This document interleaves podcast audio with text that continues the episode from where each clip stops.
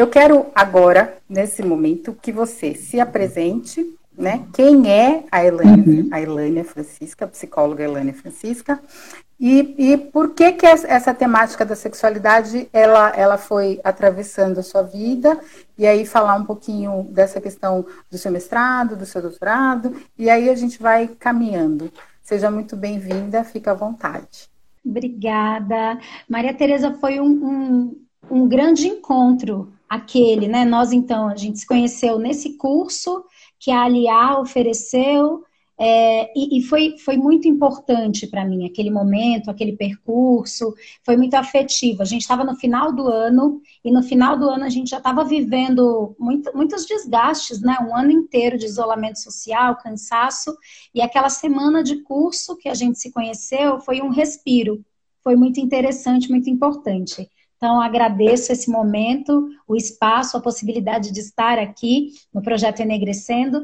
E aí eu vou falar um pouquinho de quem eu sou e eu desinvesto a falar. Então, vai me, me cortando aí se tiver alguma coisa que você queira que eu pare e fale de novo, ou que eu comente alguma coisa e tudo mais. Bom, vou começar. É, o meu nome é Elânia Francisca, eu sou psicóloga, sou moradora do extremo sul da cidade de São Paulo né? A Amanda Abreu apareceu aí, ó, Amanda Abreu, ei, Amanda. E eu sou moradora aqui do extremo sul da cidade de São Paulo, numa região periférica dessa cidade.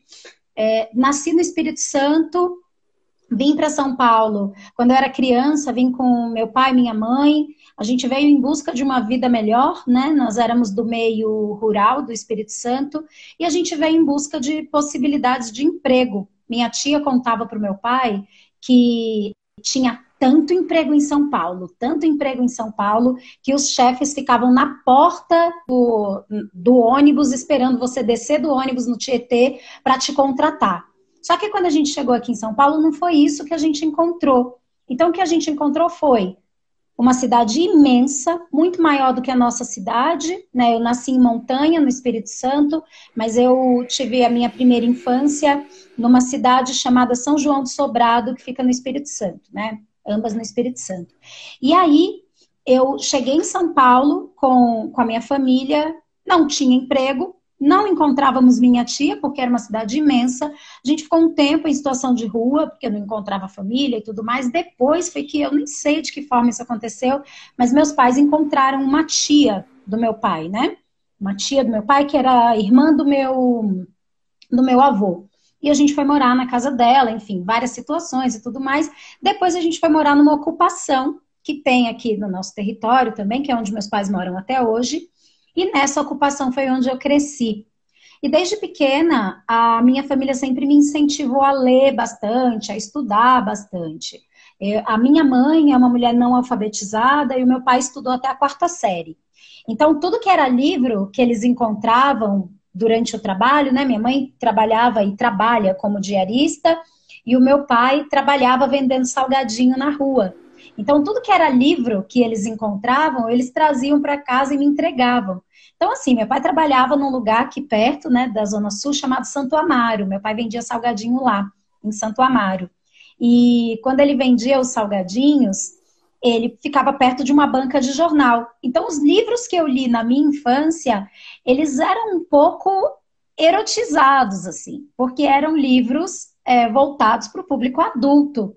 Então, aquelas histórias de romance, né, que dá detalhes do corpo da pessoa. Eu fui lendo aqueles livros, li um livro da Marilyn Monroe, que ela estava nua, então eu ficava olhando aquele livro e falava, nossa, que, que mulher é essa? Que linda! E ficava já pensando o quanto eu não me parecia com ela e o quanto também é, o corpo dela era diferente do meu, e, e enfim, né? Mil coisas aí que a gente vai aprendendo. Bom, e aí, esse hábito da leitura me levou a ser mediadora de leitura numa biblioteca do meu bairro, é, chamada Padre José Pegorário. E foi nessa biblioteca que eu fui aprendendo a pegar mais ainda o gosto pela leitura. E eu lia umas enciclopédias vermelhas chamada Barça. E Barça, eu lia Barça. Então, uma vez eu li sobre o Freud. E eu fiquei intrigada com aquela questão toda do que, que é o prazer anal que aparecia lá e tudo mais, né? E fiquei pensando nessas questões aí freudianas. Eu acho que eu tinha uns 13, 14 anos. Enfim, mas eu comecei a, a, me apaixonar pelas questões de gênero e sexualidade quando eu assistia o programa Livre, que passava na, no SBT do Serginho Groisman, e tinha a Marta Suplicy, que ela foi lá para responder dúvidas sobre sexualidade. Porque antes da Marta Suplicy ser prefeita de São Paulo, né, ela também já foi, já foi não, ela é, né, de formação psicóloga e sexóloga. E eu falei, cara, é disso que eu quero trabalhar. Eu quero tirar dúvida de gente sobre sexualidade, especificamente de adolescentes, né? Eu quero a Rafael está dizendo que já fez vários trabalhos com a Barça. A gente copiava a Barça na folha de almaço, era uma coisa, né? Eita, infância, juventude noventista, né? E eu fui ali aprendendo, porque a gente né, tirava, fazia cópia no punho, né? No braço aqui. Tudo na Barça. Ctrl C, Ctrl V, olha. Ah, minha filha, quem fazia o Ctrl C, Ctrl V era meu dedinho. É, né? pois é. Exatamente. E a gente copiava tudo aquilo, todo aquele texto e, e aí eu fui, fui me apaixonando por é, aquele universo de jovem pergunta, você responde, e eu falava, eu quero ser isso quando eu crescer. Eu quero responder dúvida de sexualidade. Quando eu fui crescendo, eu vou contando a minha história, porque no meio dela eu vou falando o que é sexualidade também.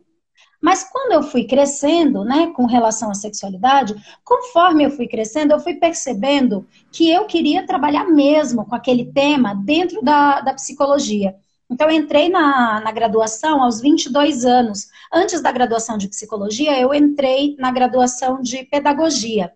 Fiz um tempo, não curti muito, aí saí. Eu gosto muito da educação, né? Então, fui estudar pedagogia, aí depois saí, fui estudar psicologia.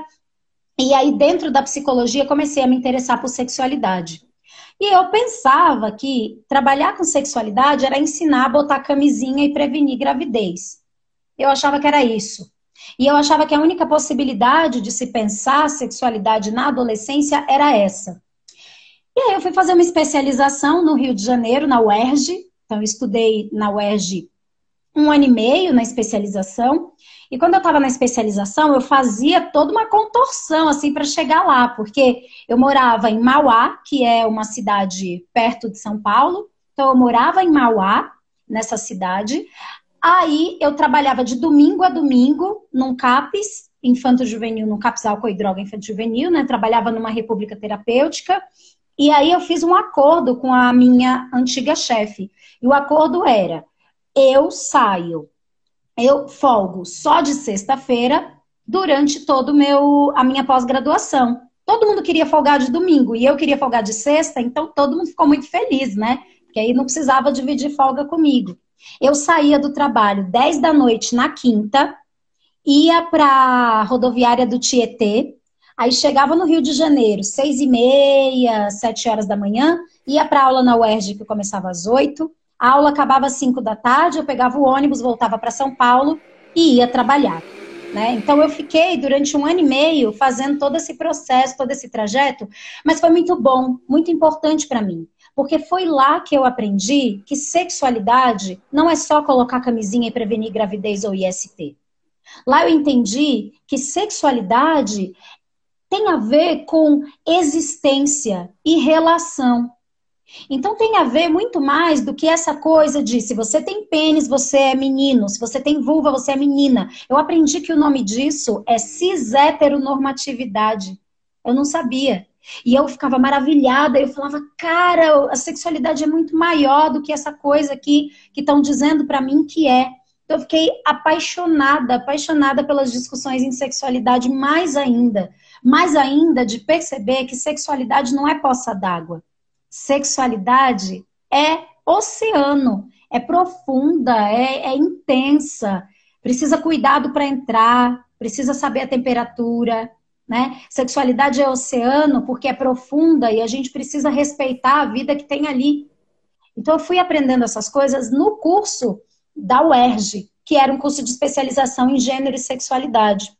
Quando eu terminei o curso de especialização, eu queria muito estudar sobre afetividade de adolescentes. Então, no mestrado, eu estudei afetividade de adolescentes negras, especificamente afetividade de adolescentes negras do Grajaú, que é o território que, que eu moro, o território que me acolheu desde que a gente, minha família e eu viemos para São Paulo morar aqui nessa cidade, né? Então, esse território nos acolheu e, e, e, aí eu, eu gosto muito, muito desse território, tenho muito afeto por ele. Então, justamente por ter afeto por esse território, por ter sido uma adolescente negra deste território, vivendo meus apaixonamentos e tudo mais, eu queria pesquisar apaixonamento, né?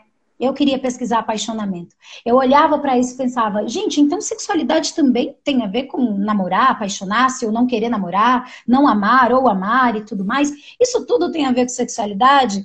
E aí fiquei apaixonada demais. E eu sou canceriana, acho que isso é uma coisa importante de dizer, porque tem um estereótipo, né, da pessoa canceriana. Diz que canceriana é chorona, é apaixonada, faz dramática, faz. Como é que é? Faz, faz drama com tudo, né? E eu sou isso aí tudo mesmo. Eu sou tudo isso aí. Eu faço decidinha na parede, eu choro, eu sofro, fico mal. E também quando eu fico feliz, eu fico bem feliz, muito contente e tudo mais. E eu fui fazer o mestrado em educação, é, em educação sexual na Unesp, e lá eu estudei é, vivências afetivas sexuais de adolescentes, de adolescentes negras especificamente. Entrevistei seis meninas negras, moradoras do Grajaú, e o Grajaú é um território muito grande. Então, tinha menina que morava no comecinho do Grajaú tinha menina que morava no final, tinha menina que morava no meio, tinha menina que morava na ponta. Elas não se conheciam elas nunca tinham se visto, elas não conheciam a trajetória de vida umas das outras. Eu entrevistei individualmente essas meninas, depois a gente montou um, uma atividade para todas elas se conhecerem e contarem suas histórias. E foi aí que a gente foi percebendo que essas meninas tinham histórias muito parecidas. Muito parecidas. Então, essas seis meninas, todas elas eram meninas cisgênero, né, nesse momento. Então, eram meninas cisgênero, e é, eram quatro meninas heterossexuais, uma menina lésbica e uma bi. Então, eram essas as meninas que estavam ali nesse processo. E essas meninas traziam um relato das suas vivências afetivos sexuais muito parecido, que era o relato de não se sentir digna de viver o amor, o apaixonamento, de entender que por serem meninas negras e periféricas, elas não viveriam o amor, elas não viveriam o apaixonamento. Boa noite, Jerusa, querida. Jerusa, muito querida, tá aqui também. Maravilha. Diga, me conta, Maria Teresa. Quando você começou a falar essa questão do apaixonamento das meninas, é, essa questão sobre o corpo negro, né? São um corpo de meninas negras. Este corpo negro, ele está mais fadado a, a essa violência da ausência afetiva. Isso é uma coisa que a gente já, já vem discutindo, né? Já vem tem literatura sobre isso, coisa e tal. Nesse conjunto de corpos negros, né? Os meninos os meninos, eles, eles também têm essa, essa dificuldade por serem meninos e por serem meninos negros, né, para vivenciar essa sexualidade, esse apaixonamento de maneira mais profunda e de maneira, de maneira mais próximo, né, do que a gente imagina que seja né, essa, essa realidade afetiva. Eu estou perguntando isso porque eu tenho filho, né, eu tenho um menino, idade pré-adolescente. E aí, para completar, ele é canceriano. Né? Então, tudo é, tudo, tudo é assim ou tudo é assim. Né? Então, quando você começou a falar das meninas, por isso que eu quis trazer os meninos. Porque às vezes a gente fala assim, ah, adolescente é tudo igual. Adolescente é tudo igual? Adolescente não é tudo igual, porque pessoas não são todas iguais, né? Eu acho que essa é uma coisa muito importante. Bom, primeiro quero dizer para seu filho força, porque ser canceriano adolescente é barra, já fui adolescente, sou canceriana, serei, né, até morrer. Diz que se mudam os negócios lá, a gente muda de signo, né? Oi, Elis. Ai, que saudade da Elis, era minha vizinha. Beijo, Elis. Então, e, e eu sou canceriana, sou uma pessoa negra, mas não sou um menino, né? Então, acho que tem umas coisas, quando você fala adolescência é tudo igual, não é tudo igual. É, e quando a gente fala de questões de raça, classe, gênero, identidade, a gente vai aí e adultocentrismo, porque a gente entende o quê? O adultocentrismo é aquela ideia de que o adulto está no centro das reflexões, no centro das ações, no centro de tudo, né? Tanto que quando um adolescente denuncia uma situação, o que, que a gente diz? Ah, mas será que aconteceu mesmo? Será que você não está inventando? Quando o adolescente é, diz que está apaixonado, a gente tira sarro. Quando o adolescente está sofrendo, a gente fala, ai, que drama. Isso tudo porque toda experiência adulta é validada socialmente, mas as experiências infanto-juvenis, elas são diminuídas. Então, adolescente não é tudo igual. Principalmente se a gente está falando de uma adolescência negra dentro de um país extremamente racista como é o Brasil. Então, a adolescência não é tudo igual, porque não é todo adolescente que recebe a orientação de não usar capuz da, o capuz da blusa de frio. Adolescente não é tudo igual, porque não é todo adolescente que recebe a orientação de que não pode correr na rua, nem que esteja brincando de esconde-esconde, pega-pega, qualquer coisa. Não é toda criança e todo adolescente, né? Então, existe um adolescente específico que recebe orientações como uma forma de preservar a vida desse adolescente, inclusive, né? Porque quando a gente diz eu tenho um irmão, que não é mais adolescente, ele está com 21 anos agora, mas há três anos ele era adolescente. E essa orientação de ele gostava, ele é roqueiro, né? Se ele estiver me assistindo, ele vai dar o nome certo, mas ele curte rock. Aí ele coloca um capuz na cabeça porque ele quer ser bem dark, né? Então ele quer fazer aquela cara de Sou roqueiro. A Elisa roqueira, ela sabe o que é essa, essa coisa aí, né? Mas meu irmão quer fazer essa, essa performance de roqueiro. Não pode. Aí a minha mãe sempre disse: não use o capuz. Ah, mas por que não pode? Porque se você passa na rua, a polícia precisa ver tua cara, precisa ver teu rosto. Bota o RG dentro do bolso. Então, algumas orientações dadas a meninos e meninas negros e negras não são as mesmas orientações dadas a meninos e meninas brancas, por exemplo. Né? Isso significa que meninos negros merecem mais cuidado e mais proteção do que meninos brancos? Não, isso significa que numa sociedade racista, meninos e meninas negras vivenciam um lugar de vulnerabilidade por conta de sua, de sua raça né? E isso a gente precisa falar. Mas o que, que isso tem a ver com gênero e sexualidade se a gente está falando sobre essa coisa da violência policial? Ué, quando eu escuto os meninos adolescentes, aí eu estou falando dos meninos negros cisgênero, vou falar dos meninos negros cisgênero, depois eu vou falar dos meninos e meninas trans e pessoas não binárias adolescentes também. Mas, quando a gente está falando de meninos e meninas, é, quando a gente está falando de meninos cisgênero, negros, periféricos, a gente está falando aí de. A gente está falando da violência policial e a gente tem que entender a violência policial enquanto uma violência contra a sexualidade daquele adolescente também. Não é só uma violência sexual é, quando alguém coloca um pênis dentro de uma vulva ou de um ânus e te arrasta para um beco escuro. É violência sexual também tudo aquilo que viola o seu direito ao seu próprio corpo. Então, quando toma-se uma um enquadro, né? Quando a polícia te enquadra, por exemplo, o menino é tateado entre as pernas de um jeito violento, agressivo. Muitos meninos dizem: "Ah, levei um soco no saco quando estava sendo revistado". O que que isso diz da sexualidade dele? O que que isso diz dele ter, ele pode ter aprendido desde a infância que ninguém pode tocar no corpo dele sem permissão, mas de repente alguém toca. E toca um, com um toque bruto, mais bruto do que necessitaria ter ali naquele momento. Existem casos de meninos, né, meninos negros periféricos, que durante uma, uma abordagem policial, o policial obriga esses meninos a se beijarem e ele filma essa cena. Então, o que isso diz também de um olhar perverso para a sexualidade do adolescente negro periférico? Então, a adolescência não é tudo igual nesse lugar, né? Nesse lugar, porque não é tratada da mesma forma. Porque a abordagem policial a esse corpo negro é diferente. Ou porque esse momento desse corpo negro olhar para outros corpos para sentir atração, paixão, desejo, amor, afeto, também vai estar atravessado por essa ideia de que corpos negros não merecem afeto. E aí, esse menino, por exemplo, ele pode olhar para as outras meninas negras, ou meninos negros e meninas negras, ele pode olhar para essas pessoas como pessoas não merecedoras do afeto dele. Eu já ouvi também em atividades adolescentes dizerem: ah, não, eu namoro a branquinha, porque de preto já basta eu. Mas as meninas negras também dizem isso. Ah, não, eu namoro um menino branco, de preto já basta eu. E aí a gente conversa de por que já basta você? Né? Por que você basta?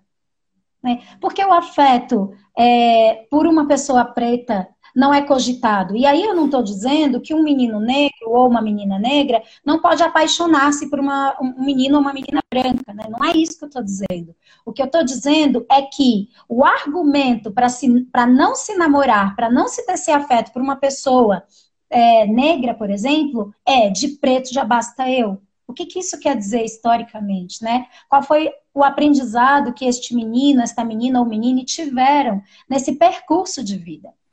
Então, as meninas na pesquisa, e eu vou trazer a questão dos como é que os meninos aparecem nessa pesquisa. Quando eu fiz a pesquisa lá do mestrado, perguntando para as meninas sobre afeto, elas sendo meninas negras, elas conseguem perceber o quanto é, outros meninos ou meninas não sentem afeto por elas da mesma forma que sentem por outras pessoas brancas. Mas ao mesmo tempo, elas falam que elas não namorariam um menino negro ou uma menina negra. E elas falam que não namorariam meninos ou meninas negras porque de preto já basta eu. E o que que isso quer dizer? Então, a gente vai cultivando aí, né, junto com meninos, meninas e menines, esse lugar de pensar o afeto enquanto também um lugar possível para nós, desde a infância. Tem uma pesquisa que foi feita, foi nos Estados Unidos, não foi no Brasil. Essa pesquisa falava que é, no imaginário do homem branco adulto, do homem cisgênero branco adulto, as meninas negras começavam a ter desejo sexual a partir dos 8, 9 anos de idade, e as meninas brancas a partir dos 12. Então, essa ideia de que meninas negras sentem desejo sexual antes é uma ideia que também é estendida para os meninos negros. Porque já no exame de ultrassonografia, quando é identificado um pênis, Primeiro, cria-se esse lugar de que se é pênis, é menino, então isso a gente chama de cis-heteronormatividade. Então já é colocado naquele corpo, ele vai ser cis e pronto, e acabou.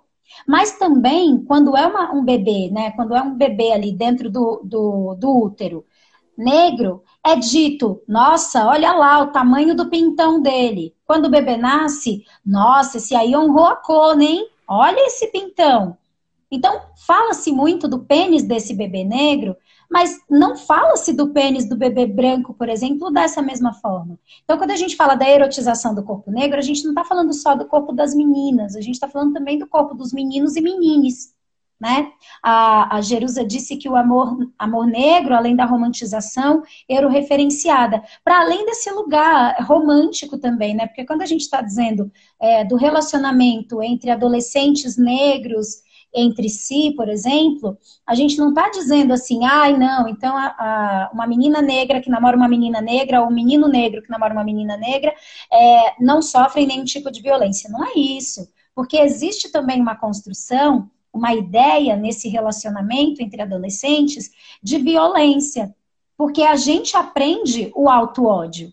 Né? A Bell Hooks, ela fala pra gente esse lugar. A Bell Hooks fala pra gente que a gente vai aprendendo o auto-ódio e que um movimento mega revolucionário é a gente falar do auto-amor.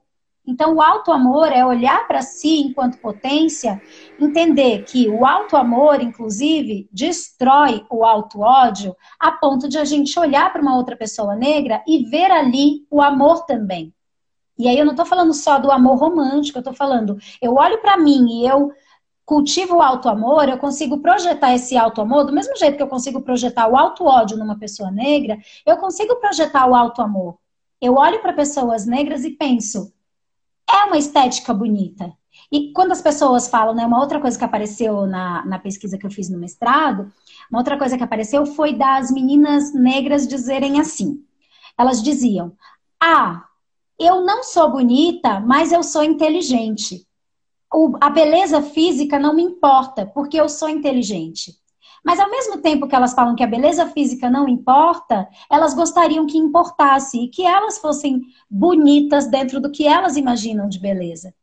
E elas contam, e ó, são seis meninas que não se conheciam, né? Elas contavam exatamente as mesmas coisas nas entrevistas individuais. Claro, cada uma com a sua história e tudo mais, mas traziam uma figura que eu achei interessantíssima.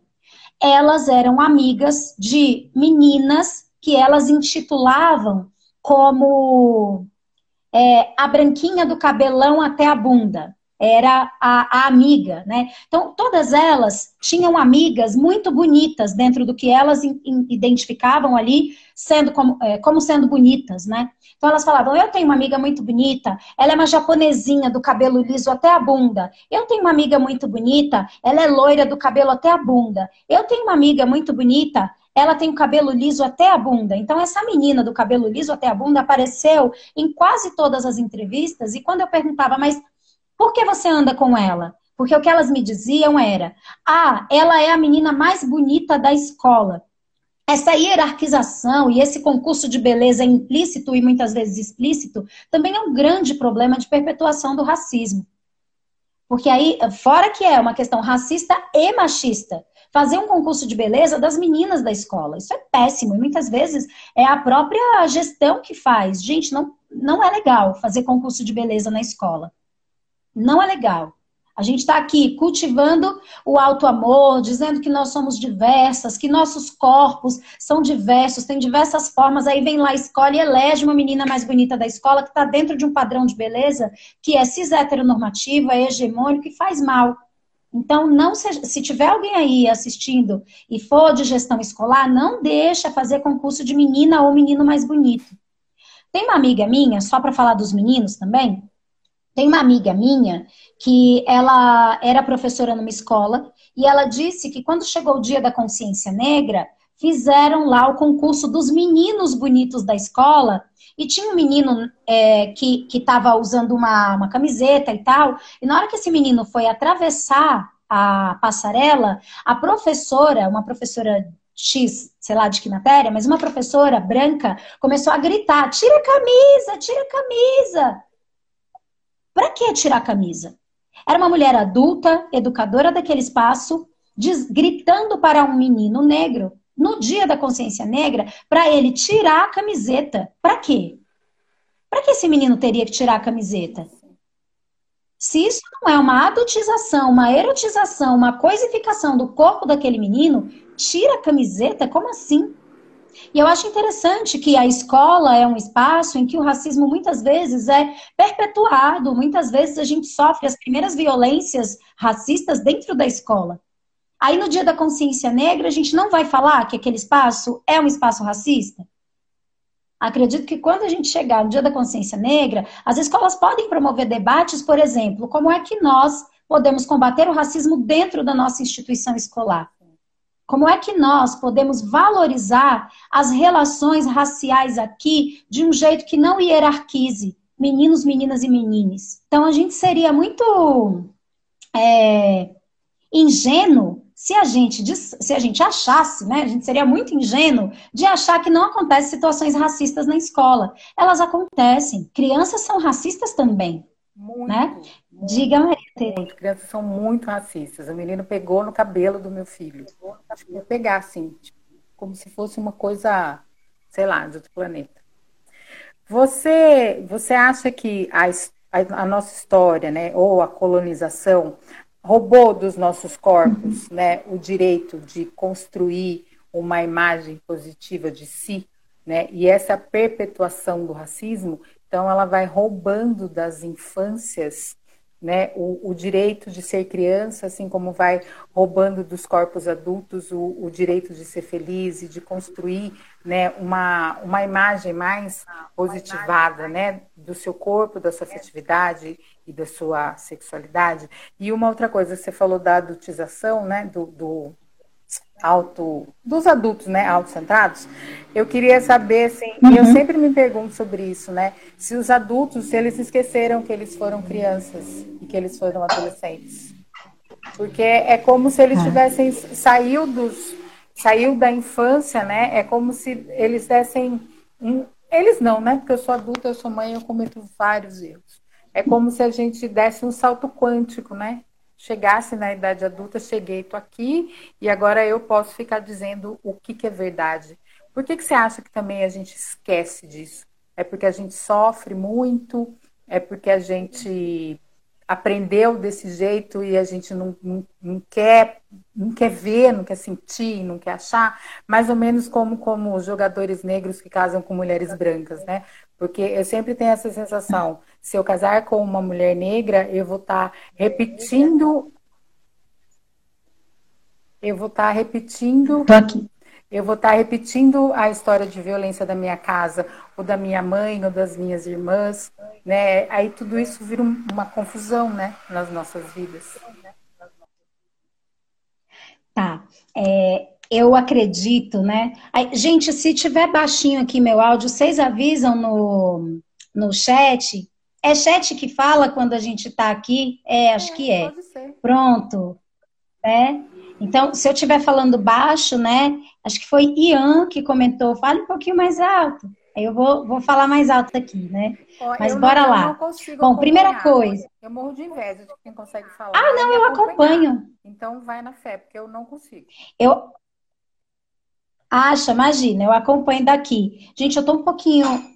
Tá escuro aqui, mas eu não consigo colocar a luz de um jeito bacana. Mas vamos lá. A minha voz está fluindo aí, né? Ian está dizendo que minha voz. E a Roberto Campos, obrigada. Está dizendo que minha voz está boa. Então, bora lá. Bom, primeira coisa que eu fiquei pensando, né? Eu vou responder, responder de trás, de trás para frente. Então, a primeira coisa que eu vou te responder é a última coisa que você me perguntou. Bom, nós adultas, adultos e adultes, nós, quando estamos num lugar de adulto, nós estamos num lugar de privilégio dentro do adultocentrismo, né? Então, a gente vive numa sociedade adultocêntrica. Então, é uma sociedade que tem várias opressões, várias violências aí, e uma delas é o adultocentrismo, que é esse lugar, né, que a gente se coloca de ser a pessoa adulta é, que toma decisões, que tem sua voz validada, que muitas vezes a gente não percebe, mas as ruas estão organizadas para pessoas adultas, não para crianças e adolescentes, né? Então a organização da rua é pensada para priorizar adultos, adultos é, que não têm deficiência, por exemplo, adultos brancos, então adultos no lugar de posição de poder. Quando a gente chega à idade adulta, a adolescência, para muitas pessoas, foi traumática. Para muitas pessoas, a adolescência é aquela fase que não se quer lembrar ou que se lembra como aquela fase que eu deveria ter feito coisas, mas não fiz. Então, quando a gente está diante de adolescentes, né? Então, a gente está diante de adolescentes que estão vivendo aquele momento que eu não soube aproveitar, ou que estão vivendo aquele momento que eu aproveitei de outro jeito, eu começo a diminuir a experiência adolescente. Não sei se a gente esquece que foi adolescente, mas a gente pouco visita essa memória. Então, quando eu vou fazer atividade com pessoas adultas, por exemplo, eu sempre peço que se lembrem, né? Então, vamos lá. Se o assunto é menstruação, por exemplo, vamos conversar sobre a primeira vez que você menstruou. Como é que foi? O que, você sentiu? O que, foi dito para você? O que, que você dito? O que você disse, né? É, hoje à tarde, vou contar essa coisinha rapidinho. Hoje à tarde, eu participei de uma oficina com o projeto Guri, né? É, sobre sexualidade, raça e gênero. E eu fiquei muito feliz porque eu vi uma pessoa que era a educadora de quando eu era adolescente. E ela trabalha lá no Projeto Guri e tal. Então, naquele momento, ela era educanda e eu era educadora. Mas quando eu era adolescente, ela que era educadora e eu era educanda. Isso há 20 anos, né?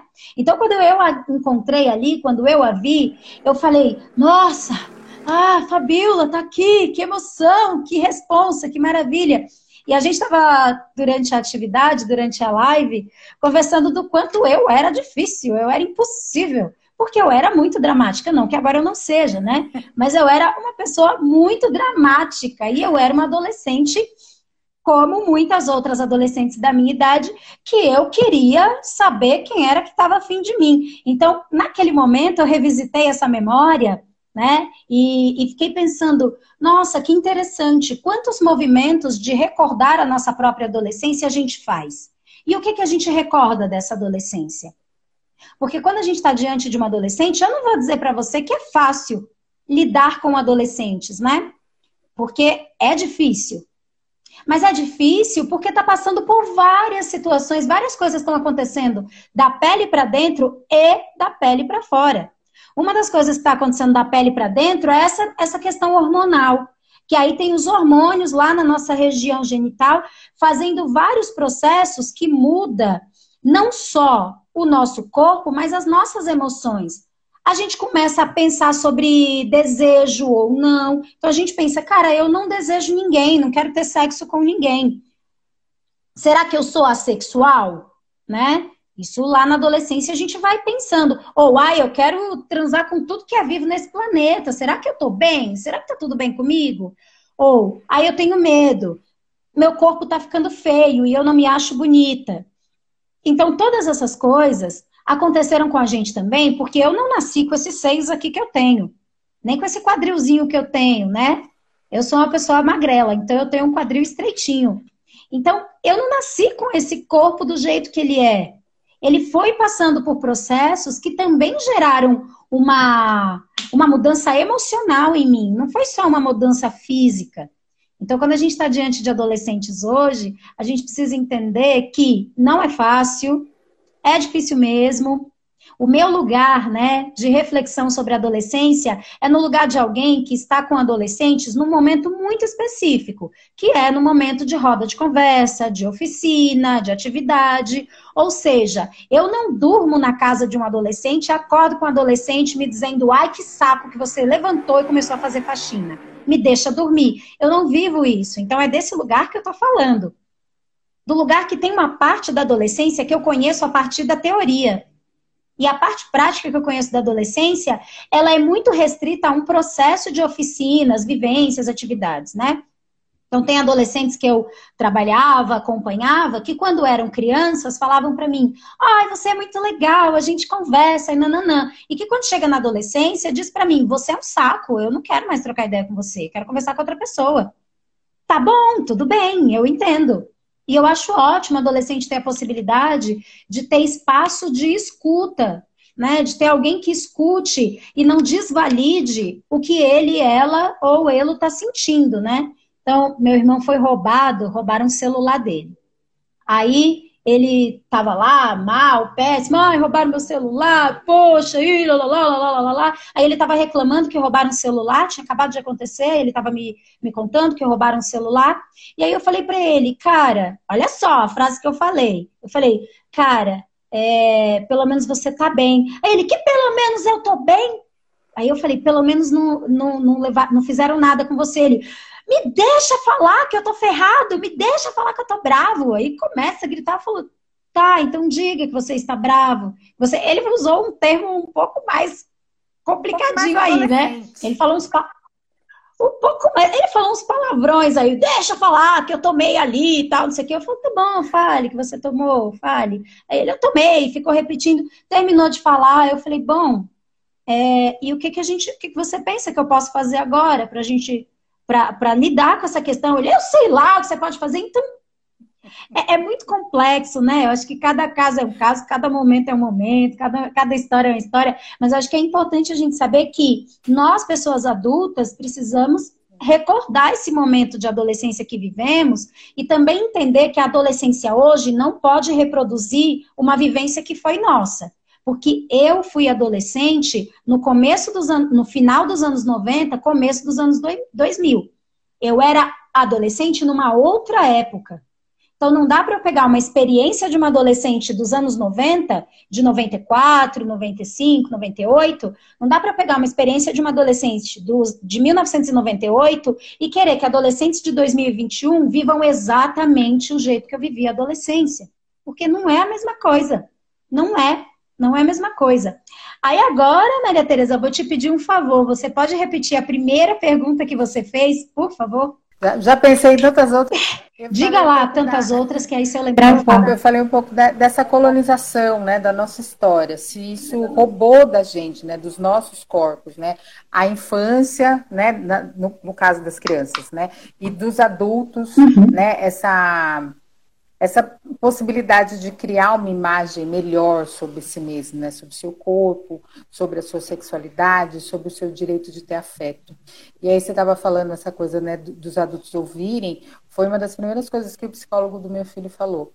É importante que ele tenha um espaço de escuta, porque você é mãe, você sabe tudo. Na época eu morava com os meus pais, né? Então, assim, a, a, a avó sabe tudo, o avô sabe tudo, né? A tia sabe, a tia não, a tia ainda, a tia é psicanalista, então a tia faz melhor esse papel de escutar.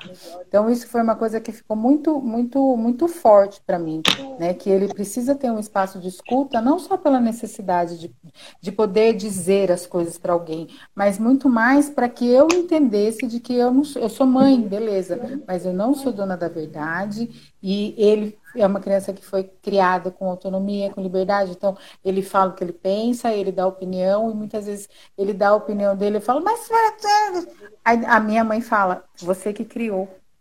Então, não, não dá esse salto quântico do que você criou para o momento que você é desafiada ou para o momento que ele te contesta. Né? Então, essa, esse momento de adolescência para mim é um momento assim muito mais de aprendizado. Passo umas raivas, de vez em quando eu quero jogar pela janela, mas é, é muito mais um momento de, de aprendizado, aprendizado para mim mesmo, enquanto pessoa, né? De entender aquela outra pessoa. Uhum.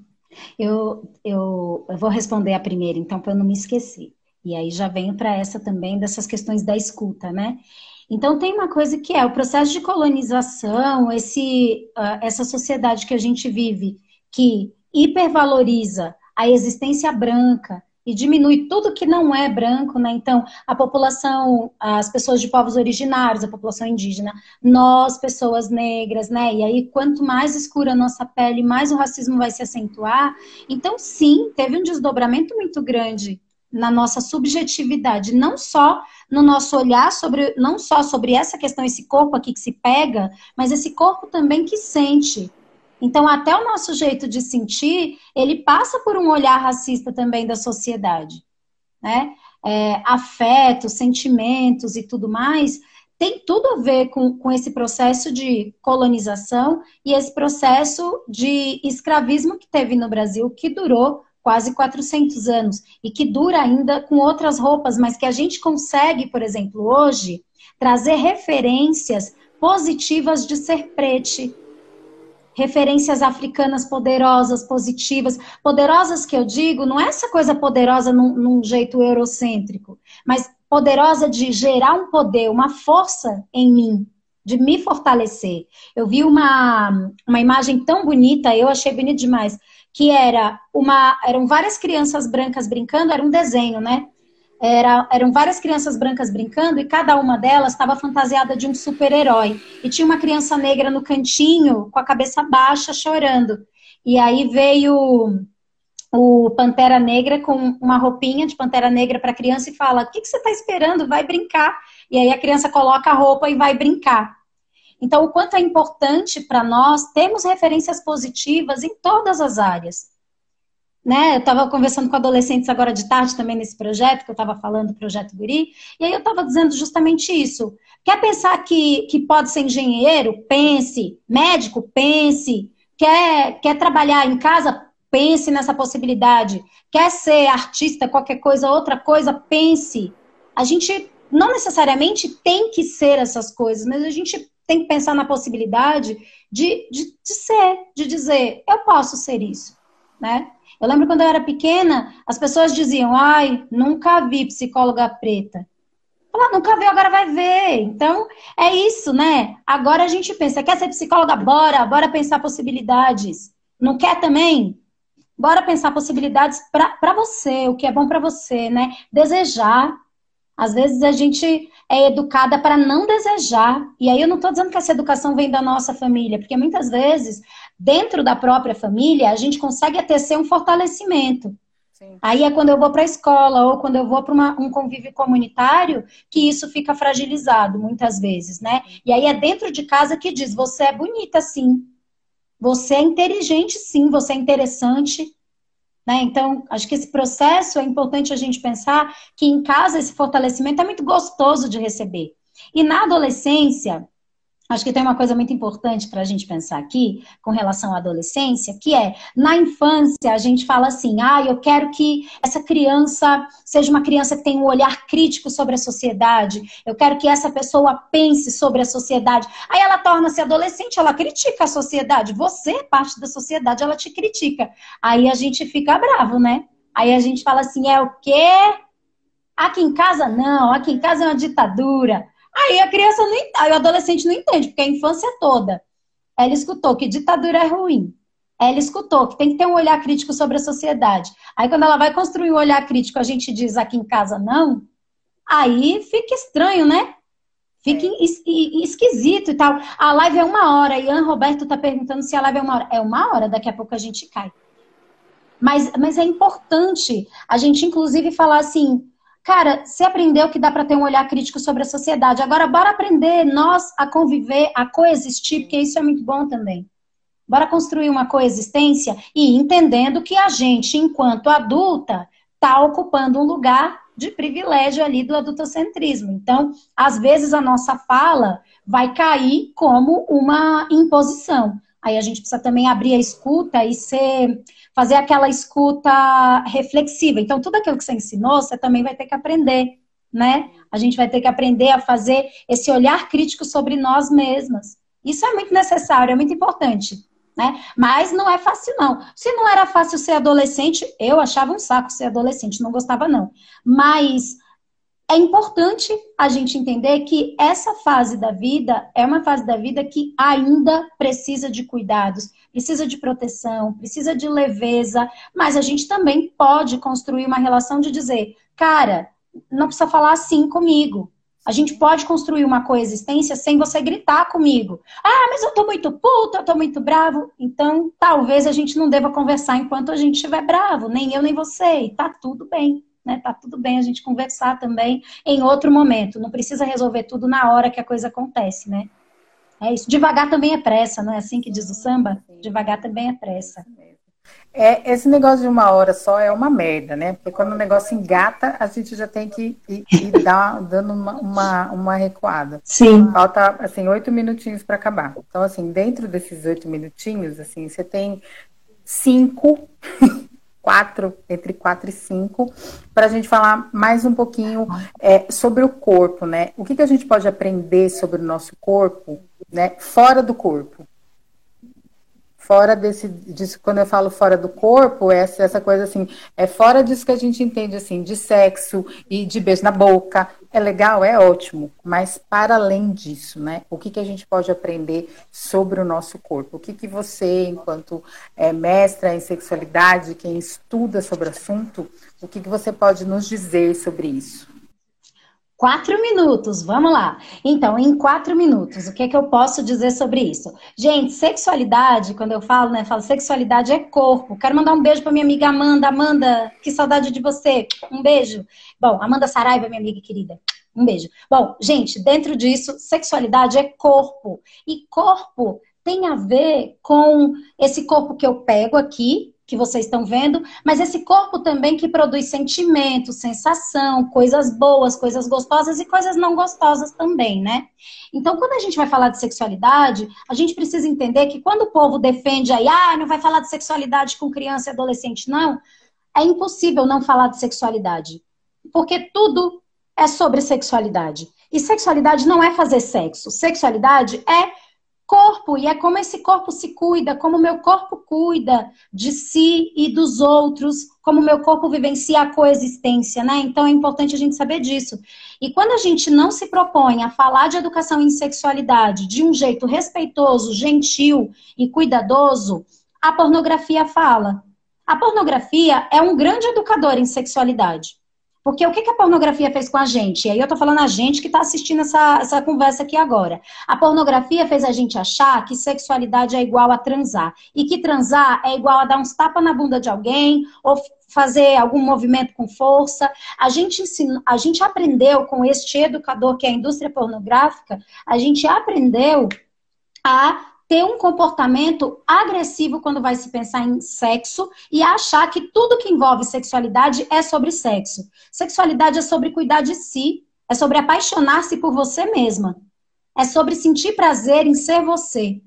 É, a, a, pornografia fez a gente achar que sexualidade é sobre sexo, que prazer é só prazer sexual, que desejo é só desejo sexual. Aí quando a gente fala que é prazeroso comer uma manga, a pessoa fala, ah, comer uma manga. Só que, poxa, a gente sente prazer também em alimentar-se, porque isso é nutrir o meu corpo. E se sexualidade é corpo, alimentar-se é cuidar da sua sexualidade quais são os alimentos que eu vou comer, as coisas que eu vou beber, as amizades que vou fazer, quem pode ou não encostar no meu corpo de que jeito pode e quando pode, e eu posso mudar de ideia no meio do caminho. Tudo isso é sobre sexualidade. Não é só transar. Então, quando eu me apaixono, eu não me apaixono na minha região genitália. Eu me apaixono no meu corpo inteiro. Todo o meu corpo está apaixonado. É, eu falo para adolescentes, né? Tô olhando aqui a hora. Eu falo para adolescentes que o meu corpo apaixona-se inteiro. Porque quando eu tô apaixonada, eu fico com dor de barriga, eu fico suando frio, o suor vem aqui na minha testa, a dor de barriga tá aqui embaixo, meu pé fica gelado, meu sovaco fica fedido, eu fico uma coisa, né? E tudo isso tem a ver com sexualidade também. Mas quando eu quero ficar só comigo, é o meu corpo inteiro querendo ficar só comigo. Quando a gente diz, ah, eu tô que não me aguento né? Tem dias que nem você se aguenta. Aí você precisa aprender que você pode fugir de qualquer pessoa no mundo, mas de você não vai rolar. Então a gente vai aprender também a lidar com as nossas frustrações.